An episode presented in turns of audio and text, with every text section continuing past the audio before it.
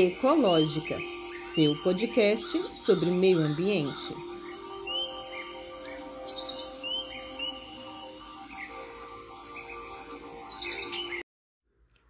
Olá, sou Tatiane Costa e este podcast irá explicar, conversar, debater e te atualizar sobre todas as questões acerca do meio ambiente. Sejam todos bem-vindos e bem-vindas. Olá, ouvintes! Hoje é quarta-feira, 10 de maio, e está começando agora mais um episódio do seu, do nosso podcast, o Ecológica. E no episódio de hoje, o nono episódio da terceira temporada, eu falo sobre a polêmica do Agenor e da sua capivara Filó, no quadro Meio Ambiente em Pauta. Mas antes de irmos para o episódio, eu gostaria de fazer um comunicado, né, de dar um aviso para vocês eu gostaria de informar a vocês de que o podcast irá fazer um hiato. Essa terceira temporada irá ter um hiato, sendo que esse nono episódio da terceira temporada, então, será o último episódio dessa primeira parte, tá? Mas ainda esse ano teremos o retorno, né, a continuação da terceira temporada. Não sei precisar para vocês quando que será esse retorno, mas eu irei informar para vocês quando é, o podcast voltar, né? Quando a terceira temporada voltar. Mas essa informação, ela ocorrerá é no Instagram, no meu perfil do Instagram, através dos stories. Então, eu sugiro a vocês que me ouvem, que me seguem, me acompanham aqui, mas que ainda não estão lá me seguindo, que me siga no arroba Tati Arcosta para que possa, através dos stories, né, ver e acompanhar as notícias, as informações sobre o retorno dos novos episódios aqui do podcast. Sendo que nesse perfil não tem só as informações sobre o podcast. Lá também eu posto sobre questões da pauta ambiental, né, sobre sustentabilidade, meio ambiente e ESG. Então, se você se interessa por alguma dessas temáticas, né, sustentabilidade, meio ambiente ou ESG, consultoria também ambiental, licenciamento, avaliação de impacto ambiental, se são assuntos que te interessam, então eu sugiro que me siga no Instagram, no arroba Tati Arcosta, para mais informações e conteúdos desse tipo, desse segmento. Peço também a vocês aqui para que durante esse tempo de ato mate a saudade do podcast ouvindo os episódios anteriores, tanto dessa temporada como das, das temporadas anteriores, né, da primeira e da segunda temporada. É, e esse ato que eu estou comunicando aqui agora, ele já foi brevemente falado, avisado, né, a vocês em episódios anteriores dessa temporada. Mas eu ainda não tinha cravado, decidido quando que ele iria acontecer, porque eu não sabia exatamente quando. Eu tinha planejado o hiato para julho. Então, de acordo com meus planos, até o mês de junho teríamos episódios inéditos aqui no podcast. Entretanto, devido às demandas e, e a compromissos, eu não pude e não posso ir com os episódios inéditos até junho. Então eu precisei de antecipar esse ato para agora, sendo, portanto, novamente, o nono episódio da terceira temporada, o último dessa primeira parte. Mas em breve eu retorno. Para saber quando, me segue lá no Instagram para poder saber, caso ainda não me siga. Se me segue, é só ficar antenado que assim que eu souber, eu posto lá nos stories avisando sobre o retorno. Agora, sem mais delongas, vamos então ao nono e último episódio dessa primeira parte da terceira temporada do podcast Ecológica, falando sobre a polêmica envolvendo o Agenor e a sua capivara Filó no quadro Meio Ambiente em Pauta. Meio Ambiente em Pauta, um quadro do podcast Ecológica que traz as últimas da área ambiental.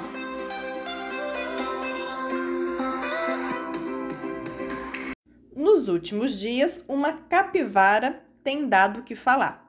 Isso mesmo. Vocês não ouviram, não entenderam errado. Uma capivara tem dado o que falar. Inclusive, creio eu que vocês já até sabem sobre o que eu estou falando, apesar de não ter adentrado ainda no assunto. Mas acontece que a capivara filó virou assunto nos últimos dias. Na verdade, não foi bem a capivara Filó que virou o assunto, mas sim o Agenor, o seu, digamos, criador, tutor, não sei bem como denominar, como classificar né, como chamar o Agenor em relação à capivara. Pois bem, vamos então à questão.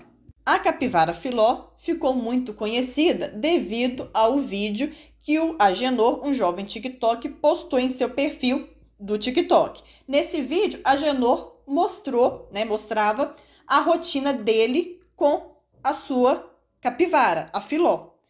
E o referido vídeo caiu nas graças do público, uma vez que toda aquela rotina, toda aquela relação entre ele, né, o Agenor e a capivara, gerou uma comoção, uma simpatia, né, é, do público, né, dos usuários do TikTok. E fez com que o vídeo viralizasse. Sendo que, ao que me parece, o Agenor já era TikToker antes mesmo desse vídeo viralizar. Ou seja, me parece que ele já postava outros vídeos, né? Vários outros vídeos, já tinha postado muito, é, muitos outros vários vídeos na rede com é, várias visualizações e tudo mais, e já tinha milhões de seguidores antes disso. Né? Esse caso, né, esse vídeo em específico, apenas deu uma projeção maior a ele. Bom, pelo menos creio eu que seja isso, pois, para ser sincera, até então, né, antes dessa polêmica toda envolvendo a capivara filó e o agenor, eu nunca tinha ouvido falar do mesmo. Né? Eu só tomei conhecimento do agenor, né, da existência dele, consequentemente da capivara filó, depois de toda essa polêmica envolvendo ambos. Mas até então, né, antes disso, eu nem sabia da existência dele. Mas, ao que me parece, ele já era né, um influencer antes desse caso vir à tona, né? Antes desse vídeo viralizar. Não foi esse vídeo que o colocou como influencer, né? Que o colocou como TikTok, né? Que fez viralizar é, o perfil dele nem nada. Parece que só deu mais projeção a ele. O fato é que isso chegou ao conhecimento do Ibama, que autuou e multou em mais de 17 mil reais o Agenor. E aí nós tivemos os palpites das pessoas, né? Lembra que eu falei que o vídeo havia viralizado porque tinha caído no gosto dos usuários da rede, e não só da rede, porque o vídeo viralizou de tal forma que extrapolou, extrapolou os coisas, né, os as barreiras do TikTok, vamos por assim dizer. Pois eu mesma tive acesso ao vídeo pela outra rede, né, pelo Instagram. Então, o vídeo viralizou tanto que ele extrapolou os espaços, né, as barreiras do TikTok indo parar em outras redes como o Instagram, por exemplo, que foi até onde eu vi o vídeo dele com a capivara. Então, como o vídeo, né, havia viralizado, chegado a milhões de pessoas e conquistado o coração dessas milhões de pessoas, né, os corações dessas milhões de pessoas, quando chegou a notícia, né, a informação de que o IBAMA havia autuado ele e multado em 17 mil reais, né, em mais de 17 mil reais, e com detalhe, que a capivara filó precisou né, de ser entregue ao órgão ambiental, muita comoção foi gerada na internet. E aí nós tivemos os posicionamentos de todos os lados. Tivemos todo mundo não só querendo se posicionar sobre o caso, mas de fato se posicionando sobre o caso como se fossem especialistas no assunto.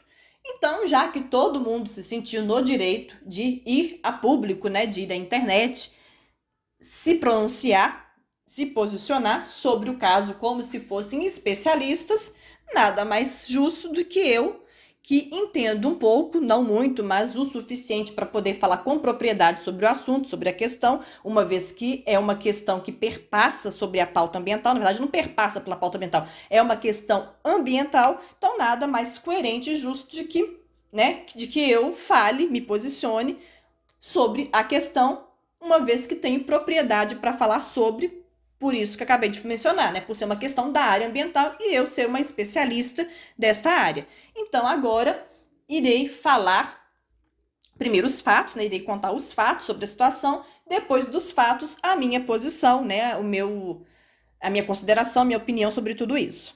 Então, vamos aos fatos. O fato é que, como eu disse anteriormente, o IBAMA, ao tomar conhecimento da situação, teve que interferir, né, que intervir no, na questão. E como eu também já disse anteriormente, autuou, multou em mais de 17 mil reais o Agenor e ainda apreendeu a capivara filó. E com isso, as pessoas que estavam lá extasiadas e super apaixonadas pela história, pela capivara e pela a relação entre ela e o Agenor, ao saber disso, elas, como eu falei também anteriormente, foram se posicionar. E a maioria delas se posicionaram em defesa do Agenor, inclusive argumentando que o mesmo seria um ribeirinho.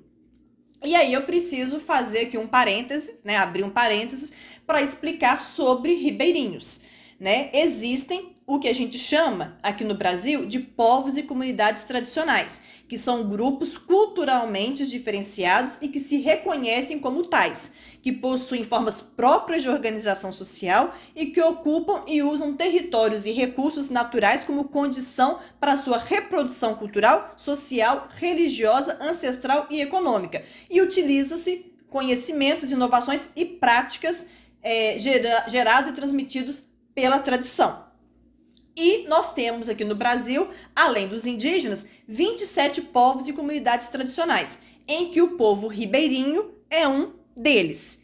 Então, as pessoas, ao saírem em defesa do Agenor, já tacou-lhe um rótulo, um título de ribeirinho, como uma forma não só de defendê-lo, mas de justificar né, a criação da capivara e até mesmo de defender, né? Uma vez que sendo ribeirinho, né, é, ele poderia muito bem estar ali com a capivara, porque sendo ribeirinho, ele mora então que nas proximidades é do é, do rio, então a capivara não estaria é, vivendo em um ambiente fora do seu habitat natural, ela não estaria é, presa, ela estaria livre, enfim. Então, sendo ribeirinho, não teria nenhuma coisa anormal, não teria nenhuma irregularidade com o fato dele ter aquela capivara e de criar aquela capivara, porque, como eu falei, ela estaria livre, né? não, estaria criada em cativeiro, não estaria é, fora do seu habitat natural, porque o ribeirinho, ele, onde ele mora, é o habitat natural das capivaras, né? É, é um habitat onde se vê a capivara, enfim. Então partiram para isso. Só que a realidade é outra. Vamos continuar com os fatos. E para continuar com os fatos, né, com a apresentação dos fatos, eu irei agora aqui abrir o site do portal UOL com a notícia sobre esse caso. E irei ler na íntegra toda a informação da notícia aqui. E por que irei fazer isso? Irei fazer assim porque eu quero que a informação, né, que os fatos sobre esse caso cheguem até vocês na íntegra e quero que chegue a verdade. Então, por isso, irei pegar aqui o, a reportagem, né, a notícia da, da UOL e irei ler para vocês na íntegra todos os fatos sobre essa situação. E ao final, irei fazer as minhas colocações. Então vamos lá. Abre aspas. A Genor Tupinambá, o TikTok, não é um ribeirinho, povo tradicional da região como tem sido divulgado na internet, mas sim um ruralista, estudante de agronomia, cuja fazenda de criação de búfalos está inserida em área invadida e desmatada, com um longo histórico de autuações por órgãos ambientais.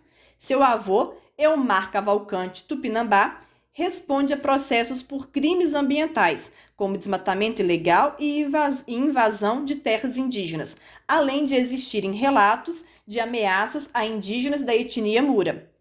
O motivo seria uma disputa de uma área de 1.500 hectares inserida na terra indígena de Guapinu, de Guapenu, nos arredores de Altazes. A Genor também utilizou seu TikTok para promover a empresa Potássio do Brasil, uma mineradora que tem desrespeitado a soberania do povo indígena da etnia Mura no município de Altazes, onde a empresa tem tentado minerar potássio sem a consulta prévia, livre e informada dos indígenas, como estabelece a Convenção 169 da Organização Mundial do Trabalho, da qual o Brasil é signatário e que foi ratificada como lei no país os impactos da extração mineral pela potássio do Brasil sobre o território do povo Mura afetam significativamente as comunidades ali presentes, seu modo de vida, abastecimento hídrico e alimentação, sendo alvo de processo judicial pelo Ministério Público Federal para garantir os direitos dos indígenas. A área também se encontra ameaçada pela criação de búfalos da família do TikTok, como relatado por indígenas. O Ibama não autuou a Genor apenas pela tutela da capivara filó, mas sim por outra capivara que teria morrido por duas preguiças, sendo que uma delas também morreu sob os cuidados de Agenor, por uma jiboia, uma paca, uma arara, dois papagaios, uma coruja, uma aranha, entre outros animais que foram explorados de forma ilegal para que o TikTok produzisse conteúdo na internet e conseguisse likes. Ou seja, Agenor não é um ribeirinho que vive em convívio harmonioso com a natureza e com os animais, e sim um ruralista que tem se promovido e utilizado da fauna brasileira, defendendo empreendimentos que afetam áreas de uso que são de fato de povos tradicionais que têm histórico de invasão e conflitos com seus familiares, além de já ter causado injúria e morte de animais silvestres. Outro ponto importante é que não existem capivaras na área onde a Genor mora, levantando a questão de como a pequena capivara de fato foi parar sob seus cuidados, uma vez que o jovem se desloca rotineiramente a Manaus. A ação correta do TikTok ao encontrar a capivara filó deveria ter sido a entrega do, animal aos setas para reabilitação. Fecha aspas. Bom, esses foram e são os fatos, sendo que a capivara agora já se encontra novamente com a Genô, porque quando teve todo o auê por parte da população se posicionando a favor do é, Agenor, defendendo ele, inclusive com a argumentação de que se tratava de um ribeirinho, uma deputada se, é, se intrometeu, né, entrou no meio da, da situação pedindo né, que a capivara fosse devolvida para, para o Agenor. E aí, através de uma decisão judicial, é, a capivara voltou para o Agenor. Bom, agora o meu posicionamento sobre essa situação. Pois bem, primeiro que o TikTok, ao é, gravar e postar nas redes um vídeo com um animal silvestre, ele está estimulando que outras pessoas façam o mesmo, né? Que outras pessoas é, sintam-se no direito de pegar, de se apropriar de animais silvestres, de levar para sua casa e de os criarem em seus espaços, independente desses espaços serem adequados ou não. Sendo que, mesmo que o espaço seja adequado, lugar de animais silvestres é no seu habitat natural, não é em casa, não é em sítio, não é em fazenda, não é em local nenhum. Ainda que seja um local adequado, apropriado, com uma infraestrutura para aquele animal, não é o local daquele animal. Animal silvestre é solto na natureza, em seu habitat natural, convivendo com os seus, né, com os seus das suas espécies, né, com os, das, os mesmos da sua espécie e com as outras espécies, né, livre na natureza. Então, quando ele faz isso, ele não só incentiva outras pessoas a terem e a fazer o mesmo, a pegar animais silvestres para criar, como incentiva o tráfico de animais silvestres, justamente porque se tem gente para poder comprar, então vai ter gente para poder vender. Aliás, se vai ter gente para poder querer criar e para poder criar, então é uma demanda, né? É uma procura. Então, se vai ter essa demanda, então, obviamente que vai ter a oferta. Então, vai ter gente para poder vender, querendo pegar e vender. E, obviamente, vai ter gente para comprar porque ele, com essa prática, estará incentivando essas pessoas a terem. E a terem como? Seja elas próprias pegando, né? É, seja elas mesmas pegando, ou então, se elas mesmas não puderem pegar, comprando de quem pega, porque vai dar margem para essas duas coisas, né? Vai incentivar essas duas práticas. Outra coisa importante é que, olha para você ver, ele não é ribeirinho, né? Então ele também não está ali no ambiente é, em que ele e os animais estão vivendo e convivendo juntos em harmonia, porque é, povo tradicional ribeirinho é essa característica. É população que vive próxima aos cursos d'água, né, ao rio, e que vive em contato com os animais em harmonia com os mesmos, porque eles estão naquele ambiente e os animais também estão naquele mesmo ambiente. E não é o caso do Agenor. Ele não é um ribeirinho. Inclusive, o local onde ele mora nem é local de capivara, né? Não é nem local com presença de capivara. Então, o que mostra que não só a Filó, mas a outra capivara que morreu e que foi o motivo da autuação e da multa do Ibama foram levadas do seu habitat natural para a fazenda dele. Além do mais, ele reside em uma área invadida e que está degradada. Então, não tem só é, a retirada do habitat natural de animal silvestre, não. Ainda tem essa questão de que ele está morando numa área que é invadida e que está degradada. A sua propriedade está inserida numa área invadida e degradada.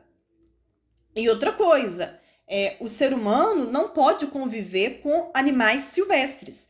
Por quê? Porque são animais possivelmente vetores, né? Podem ser vetores de doenças, inclusive de pandemias, né? Podem disseminar pandemias. Nós já acabamos de passar por uma aí do coronavírus, né? Que todos nós vimos e sabemos como é que foi passar por ela, então não precisamos de mais outra com pouco tempo de ter passado por essa, né? Então, outro motivo para que não se convivam é, seres humanos e animais silvestres é essa questão também da possibilidade, né, do risco que tem para a saúde humana essa convivência, essa relação. Então, tem muita irregularidade nesse caso, né? E irregularidades sérias, né? Como eu já até citei aqui, que é o caso da propriedade dele que está inserida numa área invadida e essa área, inclusive, da propriedade dele é uma área degradada, né? Está degradada. Ele também é, defende, né, a, a mineração lá de potássio da empresa lá é, Potássio do Brasil, inclusive ele usa do seu TikTok para promover essa empresa, uma empresa que é, tá atuando na região em desrespeito à soberania do povo indígena, é, da etnia Mura e que está operando, né, tá tentando operar, né, tentando minerar sem consulta prévia, livre e informada dos indígenas, algo que está estabelecido na convenção lá de 169, na convenção 169 da OIT, da OIT, né, é, Organização Mundial do Trabalho, e ainda que não tivesse é, estabelecido nessa Organização Mundial do Trabalho, essa convenção, quer dizer, ainda que não tivesse sido estabelecida nessa convenção, era algo que deveria ser feito porque o processo de licenciamento ambiental, que é um processo que toda e qualquer empresa, todo e qualquer empreendimento, toda e qualquer atividade precisa de passar por, por ela quando tem potencial de degradação médio a alto, é, é, um, é o processo de licenciamento perpassa pela consulta pública. Você deve consultar publicamente a comunidade local que será afetada, que será atingida por aquele empreendimento. Ou seja, ainda que não tivesse assinatura dessa convenção, o processo de licenciamento ambiental no Brasil exige que qualquer empreendimento, qualquer atividade, antes de começar, antes de iniciar, consulte a comunidade local de onde a atividade ou empreendimento será é, operado, será instalado, para poder saber se vai ou não. Não é assim que funciona. Então, assim, como eu falei no início, já no início, sim, como eu falei agora há pouco, é, tem muita irregularidade nesse caso e irregularidades seríssimas, gravíssimas, para serem apuradas e só o IBAMA que é responsável por isso. É o, o IBAMA que é capaz, sabe, de investigar, de averiguar e é, responsabilizar todos na forma da lei pelas irregularidades que estão sendo cometidas. Então, diante de todo exposto aqui, o que fica de lição e alerta para a população é que antes de sair se posicionando nas redes ou em qualquer lugar em defesa ou em acusação de alguém, procure pelo menos, ao menos, se informar sobre antes de tomar partido para não correr o risco de tomar partido errado, para não correr o risco de atrapalhar o trabalho das entidades, dos órgãos competentes, né, para não correr o risco de prejudicar é, pessoas, animais é, que estão sendo salvos, estão sendo resgatados, enfim. O, a lição e o alerta que fica é não ser precipitados, né, não querer correr é, para se posicionar, para falar, porque não é por aí. Né? É, existem leis, existem regras e o IBAMA jamais iria agir de forma arbitrária, né? Pelo menos creio eu que não, né? E tudo. Ah, mas foi falado, né? Que as condições dos setas tá péssima, tá isso, tá aquilo, tá aquilo outro. Olha, uma coisa a gente tem que saber e ter em mente. É, as estruturas ambientais no Brasil, né, os órgãos, é, as políticas, tudo, né, as estruturas ambientais no Brasil, elas foram é, sucateadas, elas foram desmontadas ao longo de quatro anos. Então, de 2018 a 2022, houve um, socate, um sucateamento, um desmantelamento das estruturas ambientais no Brasil. E isso é claro que vai ter reflexos em vários setores, em vários órgãos, em várias coisas. Então, não estou aqui passando pano, não estou aqui é, justificando, nem nada. Eu só estou aqui apresentando os fatos. Os fatos são esses: os fatos sobre essa história, sobre esse caso, e os fatos de que por quatro anos a, a agenda ambiental do Brasil, né, a questão ambiental do Brasil foi desmontada, né, a estrutura ambiental foi desmantelada, foi sucateada.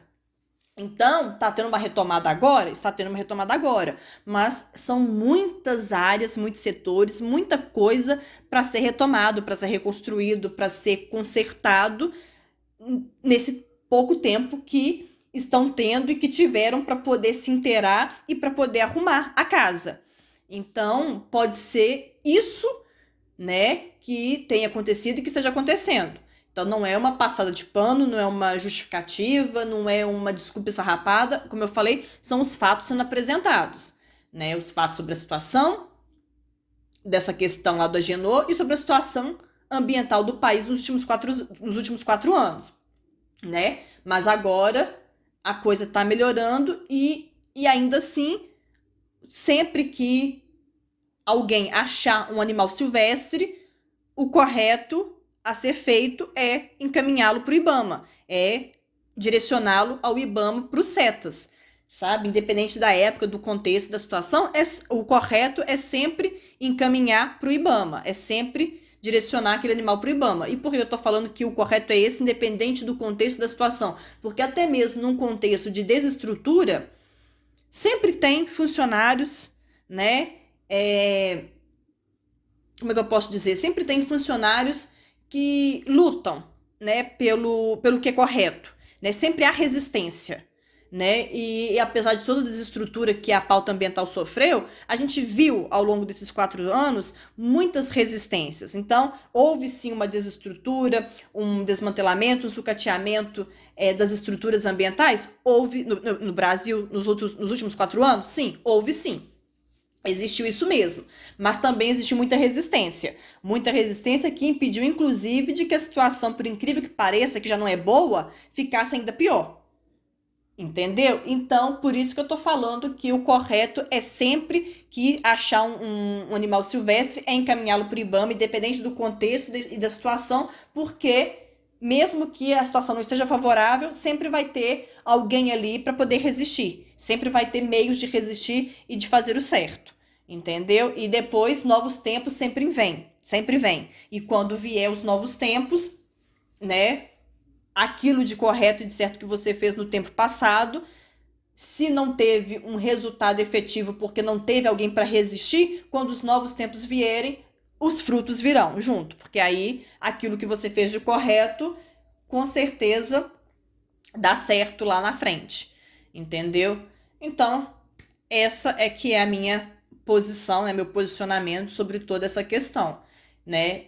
Dando esse alerta também nas pessoas para que segure um pouquinho os dedinhos nervosos nas redes, né, para não se precipitar no posicionar, no falar, no opinar, seja na defesa ou seja também na acusação, porque pode estar correndo o risco de estar tá sendo injusto, né, com uma das partes na hora de se posicionar.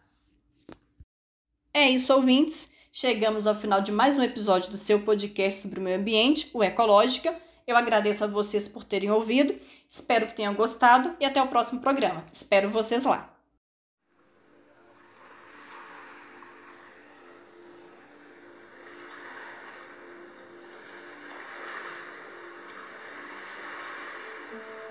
Ecológica, seu podcast sobre meio ambiente.